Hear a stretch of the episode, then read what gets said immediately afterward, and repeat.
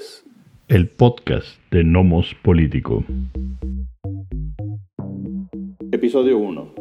La guerra por la sucesión de RBG. Bienvenidas, bienvenidos a este nuevo proyecto que tenemos en Nomos Político de comenzar un podcast y este será nuestro eh, primer episodio al aire. Eh, les saludamos. Miguel Ángel Valenzuela. Y Amando Basurdo. Y vamos a platicar sobre el caso de la muerte de la juez Ruth Bader Ginsburg y sus implicaciones en la política estadounidense. Entonces, ¿por qué no comienzas, Miguel, y nos platicas un poco sobre las implicaciones y, su, y el personaje, ¿no? Claro, eh, eh, bueno, es que nada, bienvenidas y bienvenidos que, que, nos, que nos acompañan y que lo hagan en futuros programas de Nomos Político. Eh, se ha hablado las últimas, los últimos días, ¿no? a partir del viernes en que fallece la jueza Ruth Bader Ginsburg, sobre ella misma, sobre un sobre que ella ha sido pues un ícono prácticamente de la lucha feminista en términos de la, de la legalidad, de la equidad, en fin.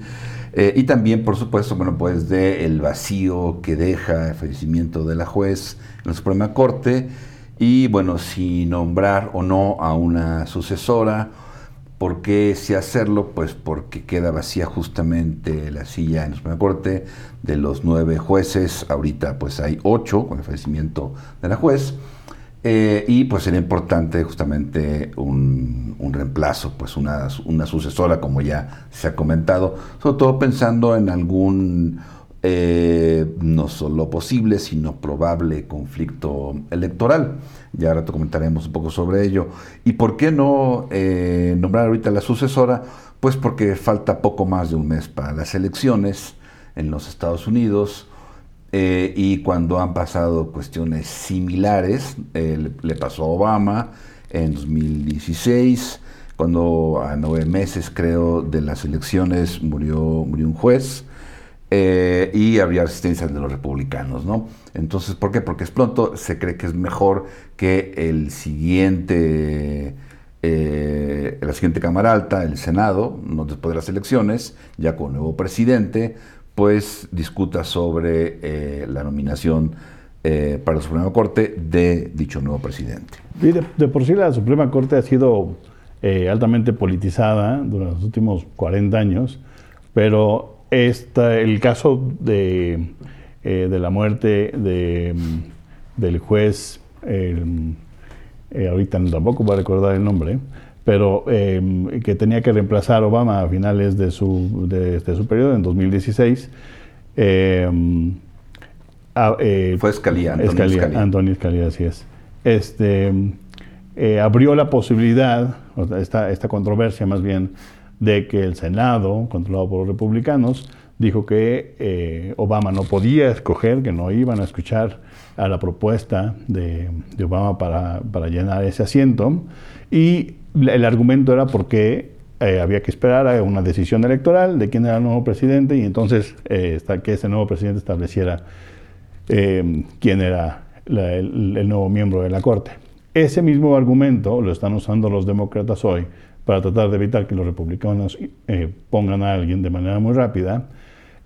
pero es cierto que los republicanos tienen un punto más o menos a favor, que no es un asunto nada más de elecciones. En 2016 el presidente en ese momento ya no podía seguir siendo presidente, entonces tenían que ser dos alguno de dos individuos nuevos los que, el que sería presidente a partir de enero del 2017. Y aquí lo que dicen es, este no es el caso, el señor Trump puede seguir siendo presidente si gana las elecciones, entonces no aplica la misma regla.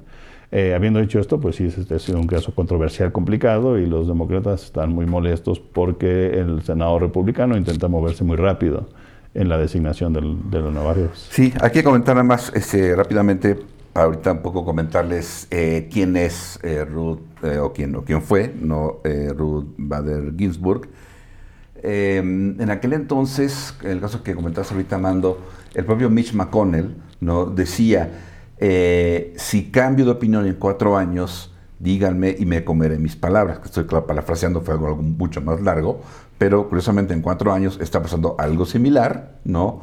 Eh, pero es muy importante, es, verdad, el escenario es distinto. porque existe la probabilidad de una reelección. No, hace cuatro años no era, no era así, eso es distinto. Pero bueno, un poco para, para saber quién, quién fue Ruth Bader Ginsburg, la, juez que falleció el viernes pasado.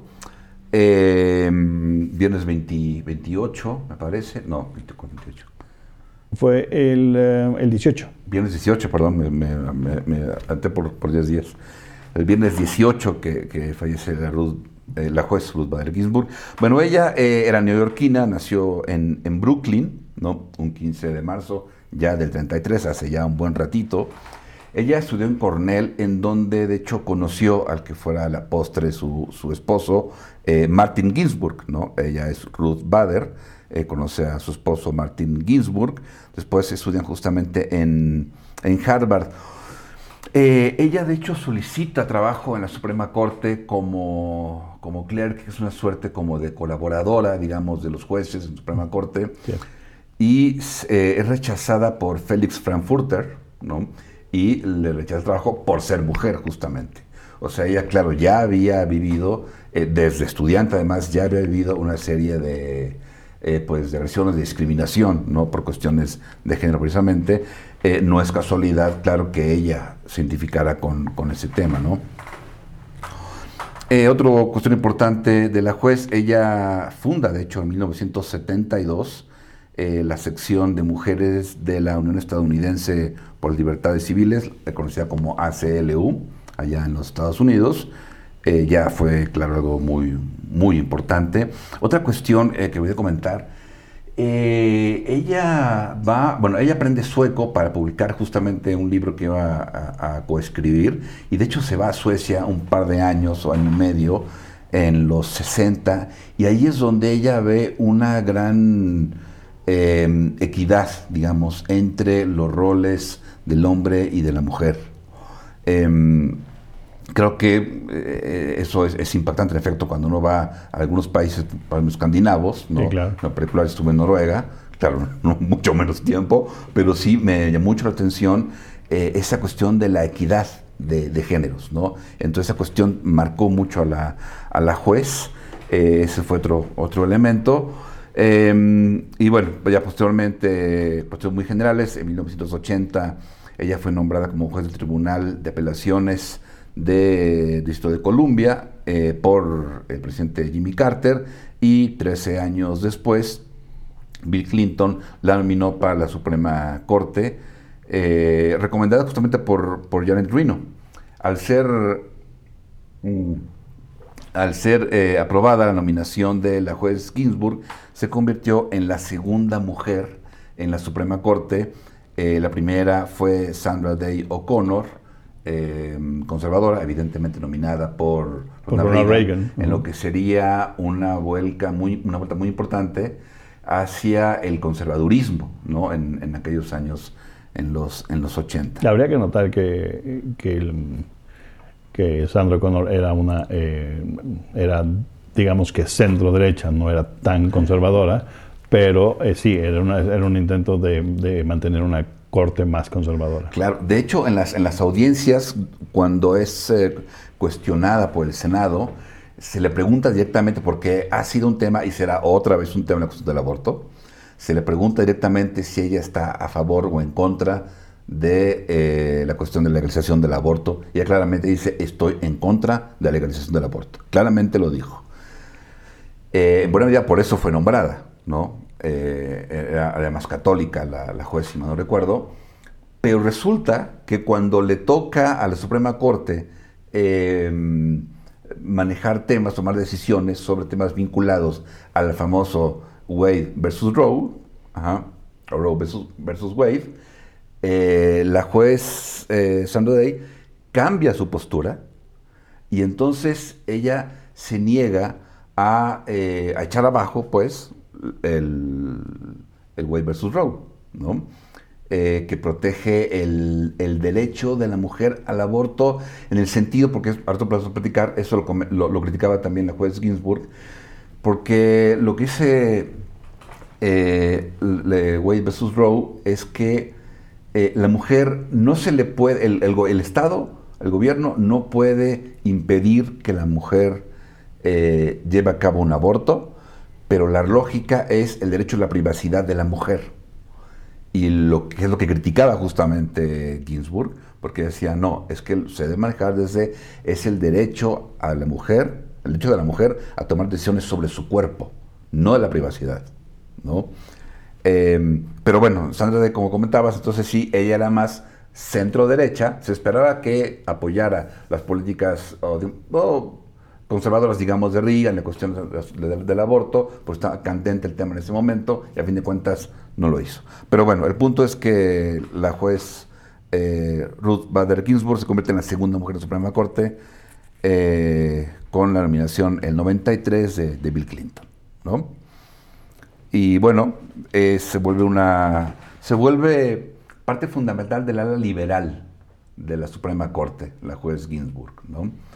Eh, y hasta, bueno, hasta, el momento, realmente el ala liberal pues era con Stephen Breyer, Sonia Sotomayor, nombrada justamente por Barack Obama, eh, Elena, Elena Kagan, creo que también por Obama, si no me acuerdo, nombrada, y con la propia Ruth Bader Ginsburg, eh, y de hecho, el John Roberts, el, presidente de la Suprema Corte, en muchas ocasiones eh, coincidía con el ala liberal, aunque en un momento era claramente del ala conservadora. ¿no? Pero ese es el fenómeno interesante con, con, con, RBG, con Ruth Bader Ginsburg, porque eh, a pesar de que como ícono popular pareciera como la radical, en realidad no, en realidad servía de pivote servía de pivote para acercar uno o dos votos necesarios, digamos, de la centro del centro derecha, del centro conservador, dentro de la misma Suprema Corte, eh, a votar del lado de los, de, los, de los, liberales. No es, y ella además nunca fue una radical, eso es muy, muy importante, el, el ícono no coincide con, eh, con su actuar. Por ejemplo, cuando estuvo, eh, tú, tú decías, estuvo en, en en la Corte de Apelaciones de, DC. Eh, ahí fue eh, Carter, la nombra ahí. Ahí conoce a, a, Anthony Scalia.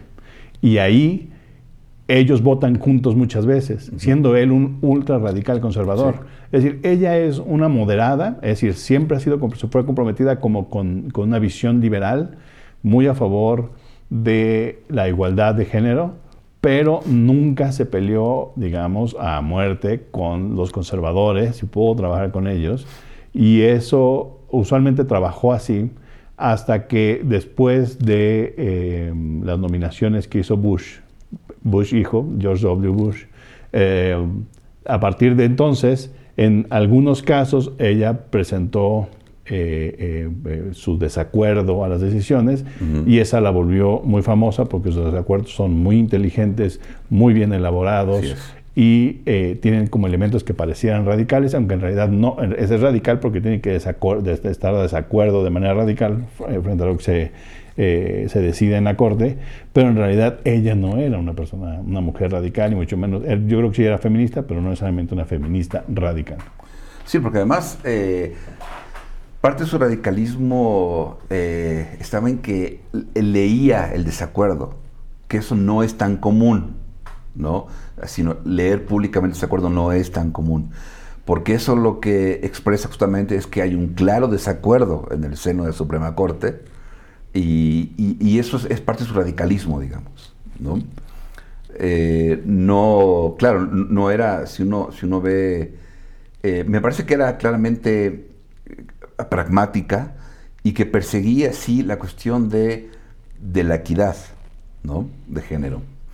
Y muchas veces lo hacía a través de la defensa de hombres que, que se le habían violado sus derechos y, de, es lo que ella aprovechaba justamente, hecho en la, en la, película, eso es lo que sale, ella defendiendo a un hombre, no, porque eso le va a ayudar a establecer su punto, de que la discriminación es discriminación, ¿no? a fin de cuentas. Y entonces, en automático, si ella logra defender eh, a un hombre que se ha negado sus derechos, entonces, en consecuencia, a una mujer también. Sí, sí, eh, la posición siempre fue igualdad de género. Defendió, tuvo varios casos en donde defendió a hombres que se les negaban ciertos derechos eh, por ejemplo, de seguridad social, que solamente estaban asignadas a mujeres que fueran este, madres solteras o viudas y recibían cierto, reciben cierto cobijo por parte de la seguridad social que estaba asignada directamente a mujeres y que cuando los hombres se quedaban en ese estatus no se les no se les otorgaba. Entonces, eh, estratégicamente era muy inteligente el buscar casos en donde la paridad de género fuera de ambos lados, o sea, la búsqueda de la paridad de género fuera de ambos lados. Y eso, eso eh, la vuelve eh, digamos que muy valiosa y muy inteligente para, para causas de igualdad de género en los Estados Unidos. Porque lo que decían en este caso particular es que eh, si muchas leyes se, eh, aparentemente protegen a la mujer, pero en realidad lo que están haciendo es otorgarle un papel a la mujer como que debe estar en el hogar, que debe ser dependiente, que debe de... Es lo que ella criticaba justamente. ¿no? Por eso que buscaba la, igualdad y la, equidad, es lo que buscaba justamente ella, ¿no? Eh, y por eso, claro, muy, muy inteligente. Eh, cometió también la, discriminación, ¿no? Eh, de, de, las minorías, no únicamente de las, de las mujeres, algo, creo que de lo último que ella presentó un disenso muy importante fue la cuestión del electoral, ¿no?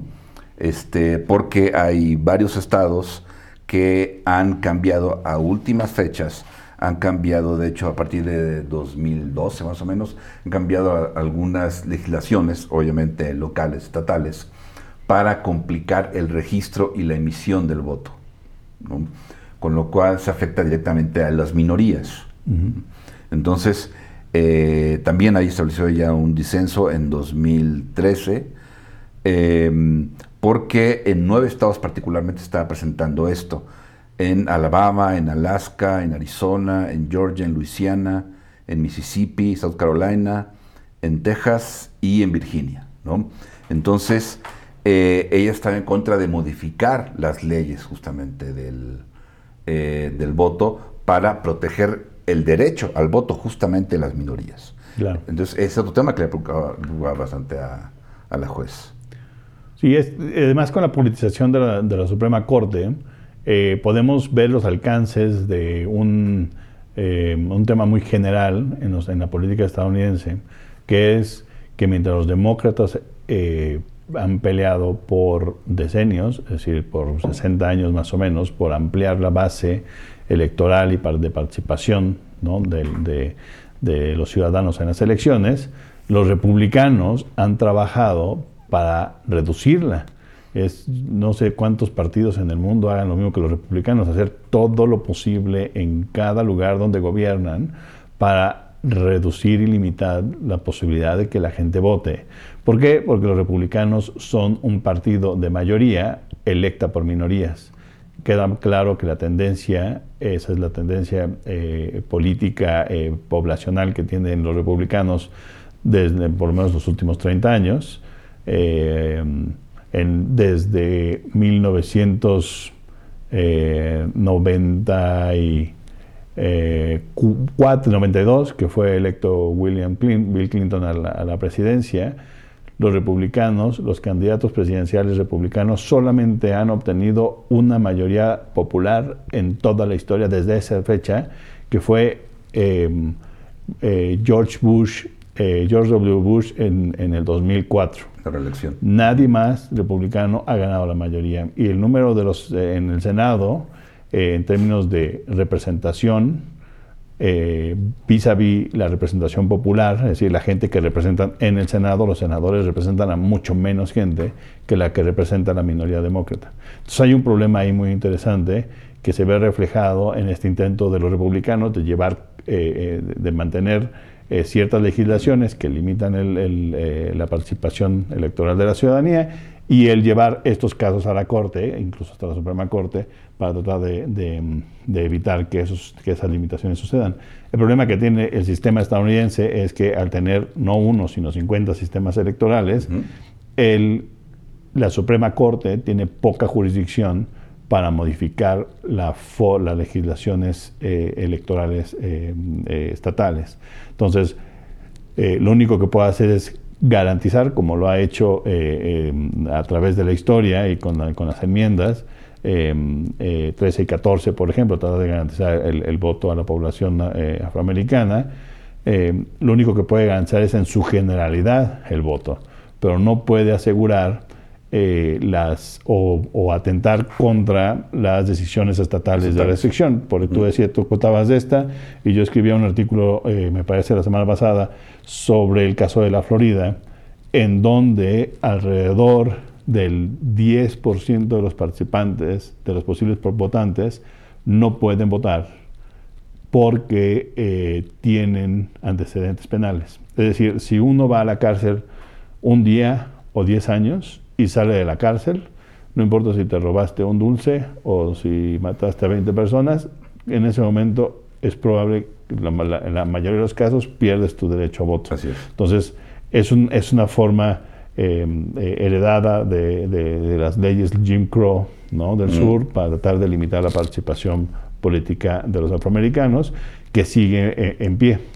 Ya se había modificado, pero bueno, el gobernador de Florida volvió a establecer una, una, una ley donde dice, bueno, tal vez sí podrías votar, pero ahora tienes que pagar todos los, eh, eh, eh, todo lo que le debes al Estado a partir de tu sentencia que cubriste. Y entonces obliga, dice que estas personas que además como convictos es muy difícil que consigan trabajo, tienen que pagar estas multas, ¿no? este, lo cual vuelve difícil, sino casi imposible que ejerzan su derecho al voto.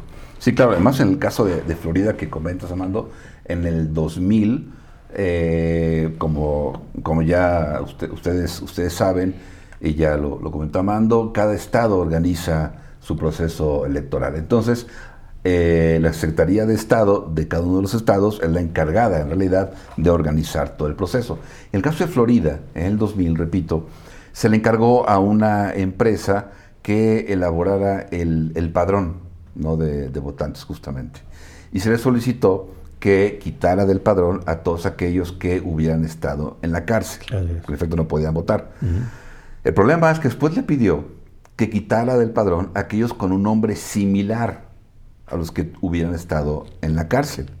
Y de esa manera, prácticamente 30 mil personas no estuvieron en el padrón que tenían el derecho a votar, porque no habían estado en la cárcel, sino únicamente tenían un nombre similar a alguien que sí lo estuvo. Y por probabilidad, eh, el, mayor número de personas que están en la cárcel son de raza negra. Por probabilidad, ¿no? Este, el nombre de alguien similar es que también sea negro, es muy alta probabilidad, pues. Así es, y este, pues los negros o la, comunidad negra o afroamericana, en fin, eh, pues en ocasiones pues, vota justamente demócrata, ¿no?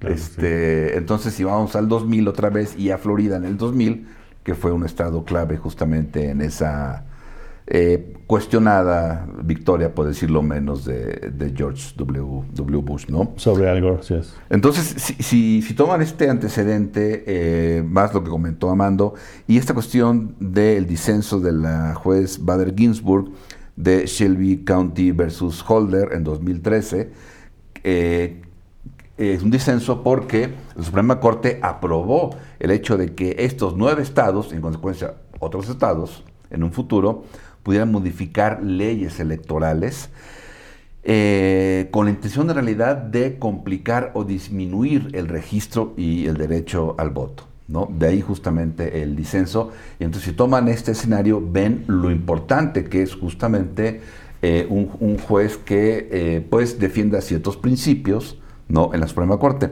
Solo para cultura general, a raíz de este disenso de la juez Ruth Bader Ginsburg, es que nace el apodo de Notorious RBG, ¿no? Como un juego de palabras parecido al, rapero también de Brooklyn, Notorious B.I.G. ahí viene el apodo justamente de la, de la juez Notorious RBG. Este, pero bueno, vamos un poco a lo... Eh, yo creo que lo que está ahorita, ¿no? De, de por qué la urgencia de los republicanos, de Trump, ¿no? Mayormente, y las implicaciones que puede tener, que puede tener esto, ¿no? Pues, la, eh, la politización a la que me refería yo de la, de la Suprema Corte ha sido un, fenómeno complicado, complejo durante toda la historia estadounidense. Eh, hay eh,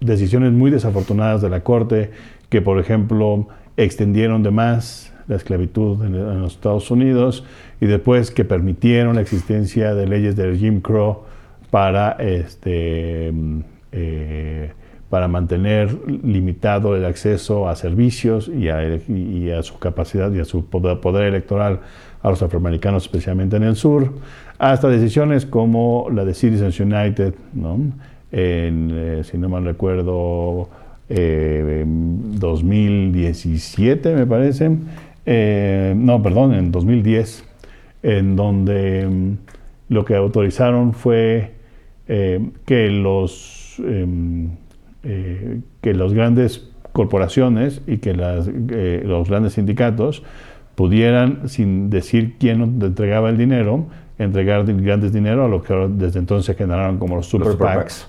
Y entonces pueden contribuir a las, más bien, como para ayudar a un candidato sin contribuir directamente a la campaña. Y entonces no son fiscalizables y ese es un problema grave. Pero ese es el tipo de, de Suprema Corte que existe en, Estados Unidos es, muy polarizada y es muy difícil, a pesar de lo que dicen los republicanos hoy, encontrar una corte liberal. Ellos dicen es que los demócratas hoy están este, muy preocupados de que se acabe la corte liberal.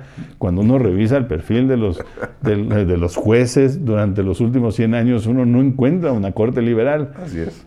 Eso hay que ponerlo aparte, pero las cortes, eh, las, supremas cortes o cortes constitucionales usualmente son conservadoras en el sentido de que están ahí para preservar, para preservar la constitucionalidad. Entonces, eh, no están para modificar, ni para argumentar a favor ni en contra de un tipo de legislación, ni para proponerla, ni para empujar a los estados a hacerlo, si estamos hablando en, federaciones, en, en estados federados, pero eh, la estadounidense sufre de hiperpolitización y de algo em, eh, que se le llama como proselitismo judicial, en donde este, es muy claro que los conservadores, presidentes conservadores, nominan a, conservadores o a ultraconservadores a la, a, la Corte y eso viene contrapesado cuando viene un presidente eh, demócrata, y tiene la posibilidad de nominar a, jueces liberales, digamos que eh, menos, menos radicalmente liberales que los radicalmente conservadores que pueden ser conservadores, este, como el propio Escalía, que no era un conservador social necesariamente,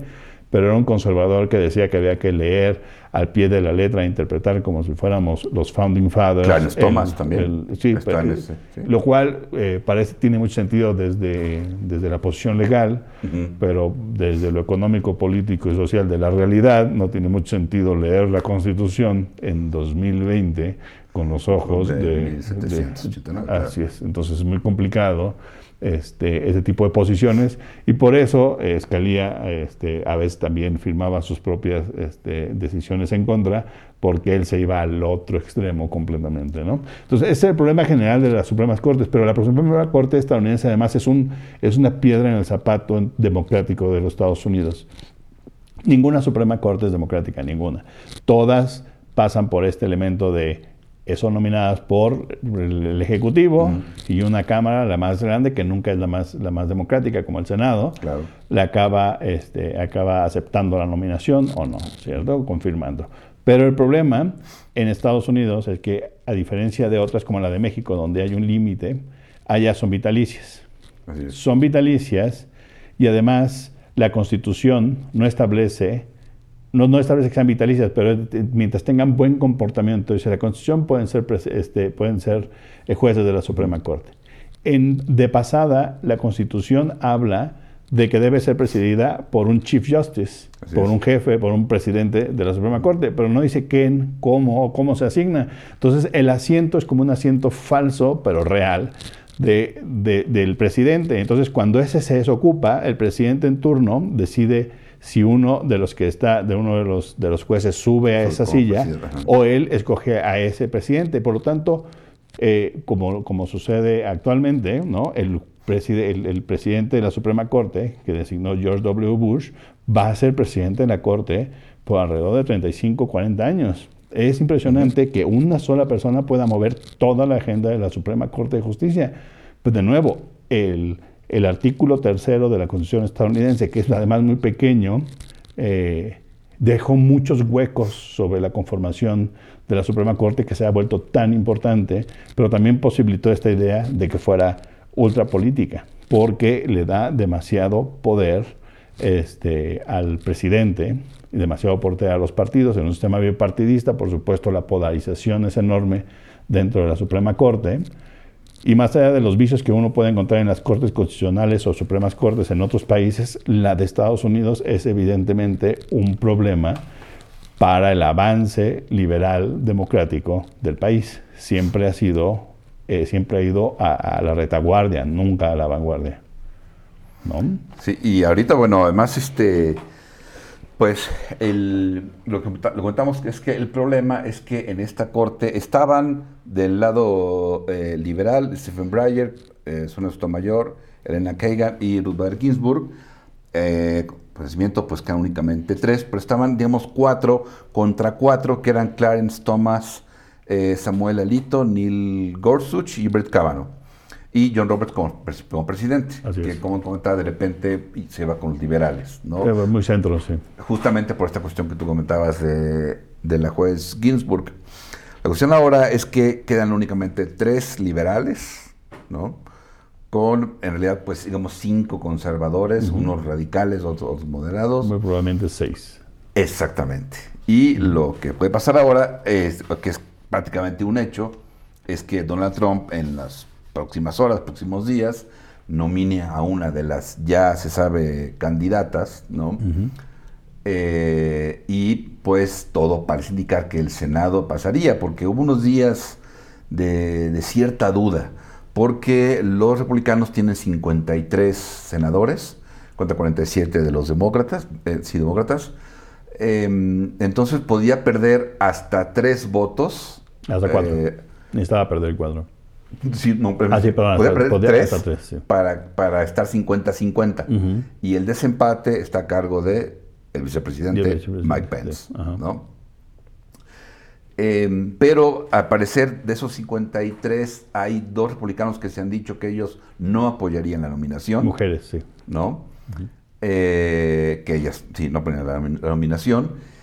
Eh, pero Mitt Romney, que no sabía cómo iba a votar porque no se lleva bien con, Donald Trump, eh, dijo que, me parece que, hoy en la mañana, dijo que él sí aprobaría ¿no? una nominación para suplir a, la juez Ginsburg, y entonces prácticamente eso le da este pues el pase por así decirlo no o, prácticamente un, sí no yo porque yo, yo lo estuve revisando eh, durante el día de hoy y, lo que dices tienes razón pero eh, eh, Romney dice una cosa que es yo lo que voy a hacer es cumplir con la Constitución y la Constitución dice que hagamos eso y lo vamos a hacer.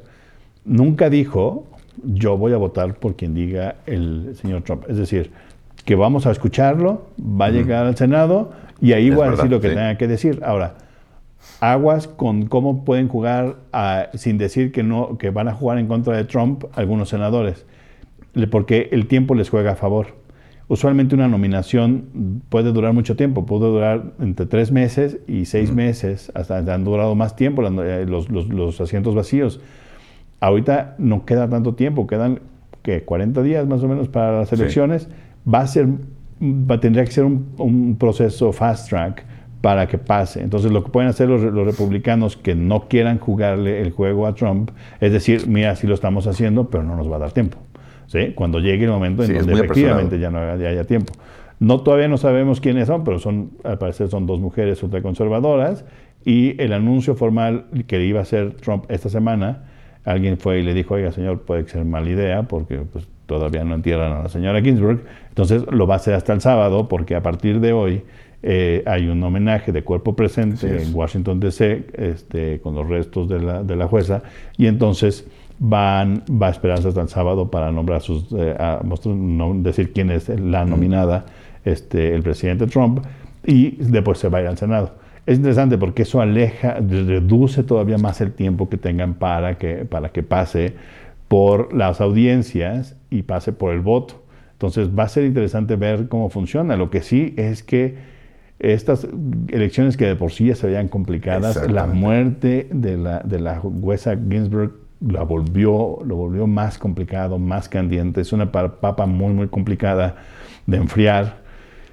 Y si llegara a perder las elecciones Donald Trump, va a ser muy complicado porque van, se van a vivir dos meses eh, de berrinche presidencial, de mucha tensión, en donde el presidente eh, va a ser pues, probablemente en, en Estados Unidos se, eh, se, acostumbra a no gritar foul, es decir, no, a no decir este, hay fraude, hay fraude. En México estamos muy acostumbrados a fraude, fraude, fraude. En Estados Unidos están muy desacostumbrados. No hay aparato, o sea, no hay cultura y no hay aparato para resistir a alguien gritando fraude. Si es el que pierde, por ejemplo, en el año. Por eso, si es, por ejemplo, en el año 2000, quien pudo haber gritado fraude, fraude, era Al Gore pero después de que eh, por segunda vez dice, bueno, está bien, este, usted ganó, señor este, eh, George Porque W. Más interesante en el 2000 que la Suprema Corte jaló el caso. Bueno, aceptó la audiencia. Que, que, que, todo el mundo se quedó, ¿qué está pasando? Pero después la soltó.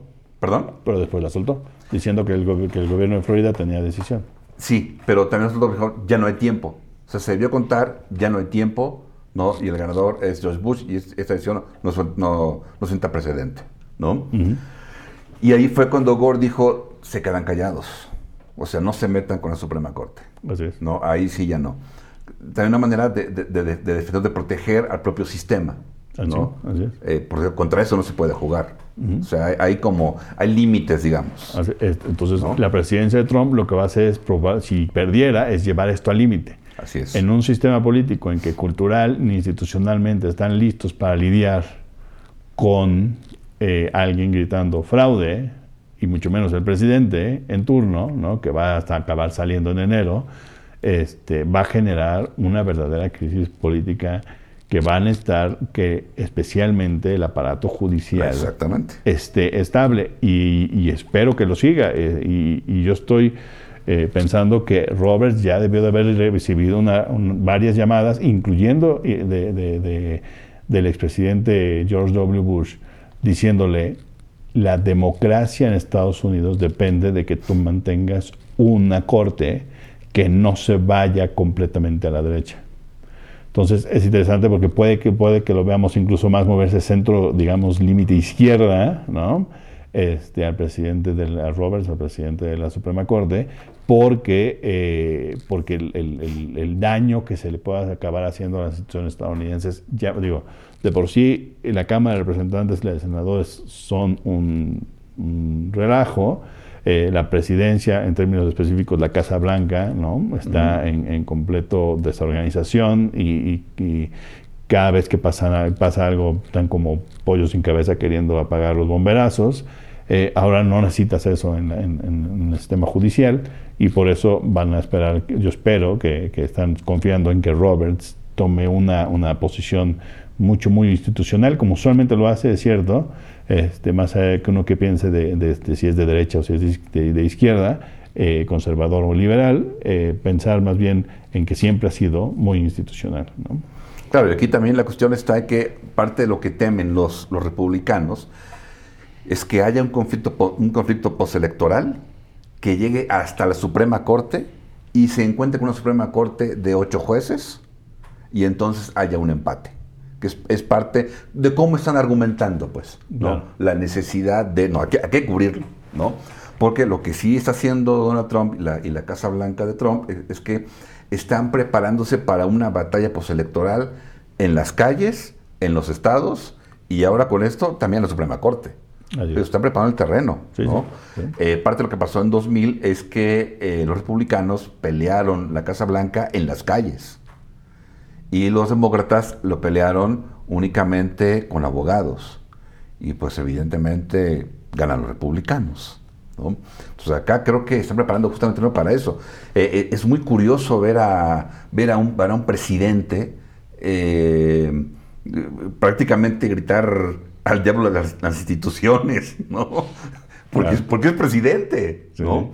O sea, desde hace cuatro años, en la elección del, él no se comprometía a aceptar los resultados de la elección. Ahora tampoco se compromete. ¿No? Hace, hace un par de horas, un comunicador de Casa, de Casa Blanca, bueno, diciendo que, que, el presidente Trump no se compromete a una transición tersa, ¿no? Sí, sí. O sea, es decir, quién sabe qué pase. Eh, eh, vamos, el, el, día de la elección, 3 de noviembre, ¿no? Así es. Este, es probable que una vez más, como en el 2000 tan mentado hoy por nosotros, no haya un ganador. Es, Es muy probable, probable, es que no haya un ganador. ¿no? Eh, por el conflicto postelectoral que, se espera, porque ahora a, todo lo que ya está eh, de, suyo, digamos, estados complicados, aparte, eh, legislaciones estatales que complican eh, el registro del voto y el voto. Aparte de eso, lo que también ya tenemos desde 2016, l- que los rusos, que los chinos, que Irán quieren intervenir en la elección. Eh, también ya grupos locales que intervienen en elecciones, como el caso de, de Alabama, que fue francamente grosero. Eh, a eso, ¿no? Todavía hay que, hay que agregar, claro, el ambiente ya sociopolítico en Estados Unidos con la cuestión de eh, la comunidad negra principalmente, pero no únicamente, todo Ujú. este movimiento otra, otra vez del Black Lives Matter. Eh, y ahora hay que agregar estos, estos temas ¿no? de eh, que ya estaban ¿no? y que la jueza Ginsburg era como una, una voz, digamos, de esos temas, que la cuestión electoral contra minorías y la cuestión del aborto, ¿no? Y Con, to- con todo lo que eso tiene que ver. O sea, otra vez se vuelven temas, sobre todo el segundo, el del aborto. ¿Por qué? Porque tiene algunos años que los conservadores quieren echar para atrás eh, lo de Wade versus Roe. No, bueno, Roe versus Wade tiene desde el 73 y desde ese día lo querían echar para abajo. Exactamente. Pero no, Pero no han, pudieron, estado, sí. y han estado y han es. estado y han estado cerca, ¿no? Entonces lo que ellos dicen es necesitamos cambiar la Suprema Corte para echar para atrás eh, esa, Roe versus Wade. esa sí, cuestión, Así es. ¿no? Sí. Y ahora, entonces, es- y eso puede encender justamente las elecciones. Y puede, y puede encender a los conservadores, que es lo que los republicanos estaban buscando y no estaban logrando tanto. O sea, Trump aparentemente no estaba conectando tanto como hace cuatro años, ¿no? Con ese electorado. Con ese electorado conservador, eh, que no es el, Trump country necesariamente, ¿no? Este, sino gente que no simpatiza tanto con Trump, pero son conservadores. Eh, y este tema los puede prender otra vez. Es lo que no querían los demócratas, porque una cuestión también es que los demócratas, lo que lograron con Obama, y lograron con Clinton, y no lograron con Gore, y no lograron este con, bueno, con, Con con- Hillary. con Clinton ahora, en esta ocasión, es eh, inspirar al electorado, ¿no? Emocionarlo, prenderlo, motivarlo, es lo que no, lo que no lograron, que es lo que sí logró Trump. Sí, pero yo creo que también funciona al revés. Es decir, esta intención de forzar la, este, eh, la rápida sucesión de la juez Ginsburg también moviliza a los demócratas. Eh, yo creo, que así como está en general el panorama, el 3 de noviembre o cuando tengamos la, la- digamos, el conteo final y los números finales de las elecciones, vamos a ver dos resultados probables. Una, en donde vuelve a ganar Trump con una minor- minoría clara de votos populares, o gana Biden con un landslide, con una enorme cantidad de votos populares, que no van a ser suficientes para acallar los reclamos de Trump, ¿no? De decir esto es todo un fraude. Ah, porque además está la cuestión de- del voto anticipado, del voto por correo. Claro, el voto por correo, que Que siempre, ha que siempre ha estado, ha estado, eh, es cierto que, y tiene- tienen razón en, en dudar, en, en Estados Unidos el sistema electoral también está basado, a diferencia del nuestro, en la En confianza. la confianza. Entonces, cuando, eh, hoy en día están diciendo, bueno, por la pandemia les vamos a enviar su boleta. Y así no funcionaba. Usualmente en los Estados Unidos que puedes votar por correo, tú vas y solicitas tu boleta. Y tú en algunos tienes que justificar por qué ese día ¿por no qué? puedes votar. Y entonces te mandan tu boleta y tú la entregas, la mandas por correo o la depositas en una de las cajas especiales para ello. Así es. Aquí algunos estados dicen, no, nosotros vamos a enviar las boletas. Y efectivamente, bueno, en México sería espantoso pensar que alguien te va a llegar, te van a llegar las, bol- las boletas por correo. En Estados Unidos no suena tan grave porque está basado en la confianza y usualmente el sistema de correos es muy confiable. Pero bueno, ya vemos un problema que no vamos a hablar hoy de hoy, pero del problema del, del, sistema eh, estadounidense de correos, que este, no garantiza hoy en día que, este, que se entreguen las boletas a tiempo. Así es. Entonces, pues nada, este, este, sirva, sirva este, este fallecimiento de la jueza para, eh, digamos que, meter, meter más gasolina al fuego de unas eh, elecciones que ya estaban muy complicadas. ¿no? Sí, yo creo que, bueno, no sé por último, ya como para ir dirigiéndonos hacia el final del capítulo de hoy, capítulo inicial de Nomos Político en modalidad, modalidad de podcast, comentar que pues las candidatas eh, parece que favoritas del presidente Trump son hasta ahora Amy Coney Barrett, eh, una ferviente católica de Indiana.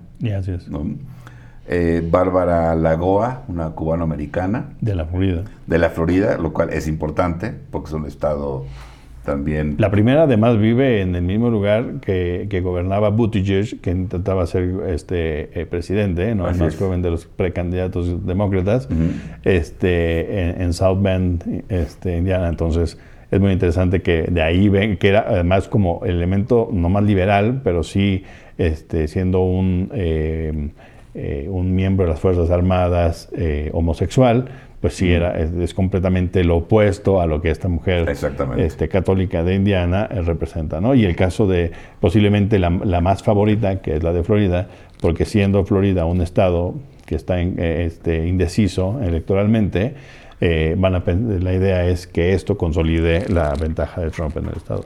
Exactamente. No, este es un estado, claro, muy, muy importante, entonces que está, claro, otra vez un swing state entonces, eso, la, idea es asegurar Florida.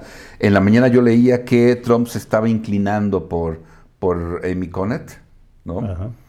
Amy, Coney, perdón, Amy Coney Barrett, está por ella, pero que tenía una reunión programada con, con Joan, perdón, con Bárbara Lagoa. Eh, hay por ahí otra candidata que, que, está complicada. Lo que pasa es que se llama Alison Jones Rushing. Ella es muy joven, tiene 38 años. Eh, y lo, eh, se comenta ella porque en una entrevista de Trump hace un par de días, él comentó, la próxima juez de la Suprema Corte puede estar ahí por 50 años. Entonces, dada la edad ¿no? de, de Alison Jones Rushing, dicen, tal vez quiso dar por ahí como un inicio, pero bueno, yo creo que se está, se está decantando en estos días Trump por alguna de ellas. Eh, a mí me parece que justamente la Bárbara Lagoa tiene mucho sentido. Tiene mucho sentido por eso. Electoral, por lo menos. Claro, electoral tiene mucho sentido, ¿no?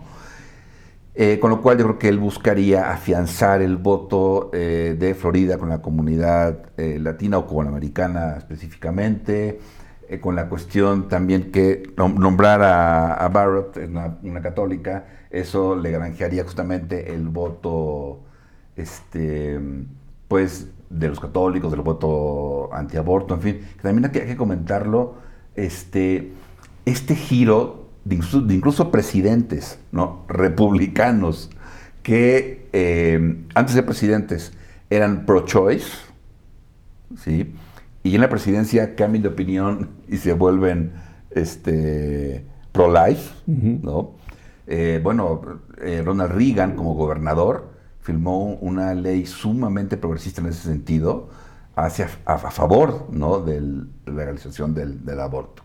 Como gobernador, como presidente, completamente cambia su postura, ¿no? pero completamente a pro-life. Lo mismo justamente con, con George eh, Bush, con George Herbert Walker, ¿no? el padre, digamos, lo mismo, y lo mismo con Trump. O sea, Trump también decía este, pro-choice, y de repente cambia completamente. ¿Por qué? Pues son votos. Claro. Aunque Trump cambia durante su campaña, ¿no? Y se vuelve cada vez más conservador. Sí, sí, sí, en la, campaña.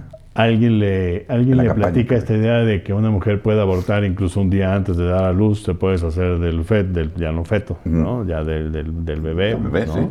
Este, y entonces eso al parecer le altera, ¿no? Pero es evidentemente incapaz de revisar los hechos y ver si efectivamente así es y bajo qué consideraciones podría suceder, pero este, alguien llega y le platica la idea y además se junta con la ganancia eh, electoral, que puede tener y entonces por eso se vuelve sí, eh, claro. de, esa manera más, más, más provida. Según Exacto, son votos. Así es. ¿no? Y que pueden decidir elecciones. Así es. Ok.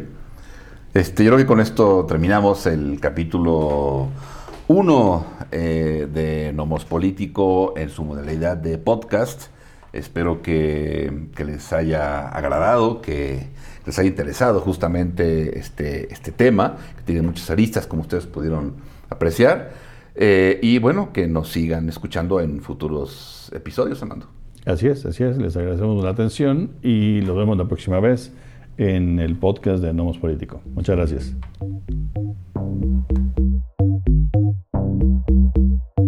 Esto fue Nomos Político.